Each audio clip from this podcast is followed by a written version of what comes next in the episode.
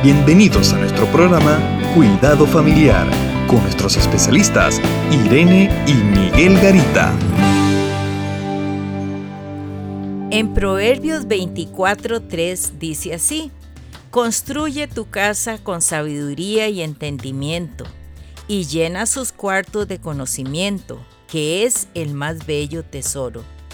Queremos construir vidas sanas. Bueno, para construir una casa con vidas sanas, eh, tenemos que pensar lo que traemos al matrimonio, porque todo matrimonio, toda familia empieza por un matrimonio.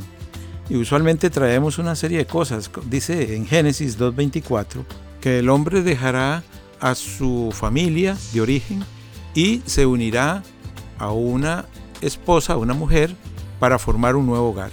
Ahora es interesante este aspecto de dejar.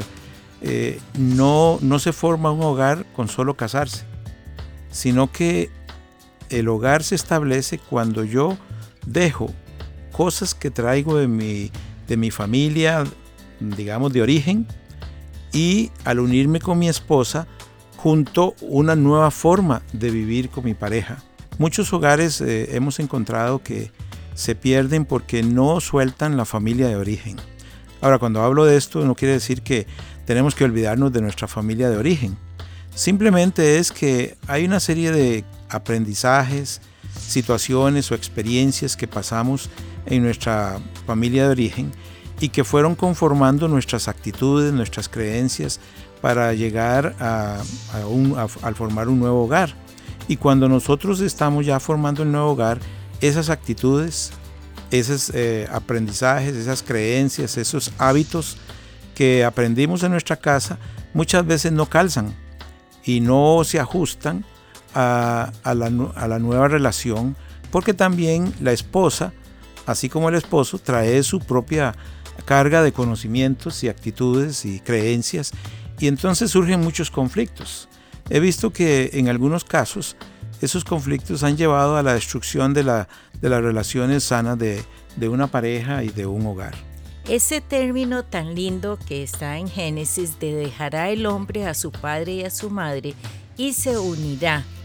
El dejar y unirse son dos palabras que deben estar fuertemente arraigadas en esta construcción, en este desarrollo de una nueva familia. Yo dejo cosas que no son convenientes, esos aprendizajes, pero tengo que estar unido a mi esposa, a mi esposo. Y eso va a permitir que podamos desarrollarnos. Pienso que es como traer dos e-, equipajes y abrir esos equipajes y decir, esto, lo, esto me puede servir, pero esto no. Y juntos vamos a construir, a edificar, a desarrollar estas cosas buenas que he aprendido y vamos a desarrollar. Y, y ese es el éxito, construir algo nuevo, pero construir algo nuevo en unión de la esposa y del esposo. Juntos tienen que sentarse y reconstruir su relación de familia. Ahora, ¿qué, tenemos que hacer para lograr entender y hacer nuevas cosas eh, y construir algo nuevo? Primero pienso yo que tenemos que revisar qué traigo yo de mi familia que me está afectando. Tal vez traigo un comportamiento feo o una actitud fea hacia la relación o hacia la esposa o hacia los hijos hacia el dinero, o tal vez traigo también pensamientos o hábitos muy feos. Bueno, eso es lo primero, tengo que revisar qué está afectando, qué de estas cosas que traigo en mi familia me está afectando. Segundo, tengo que decidir cambiar.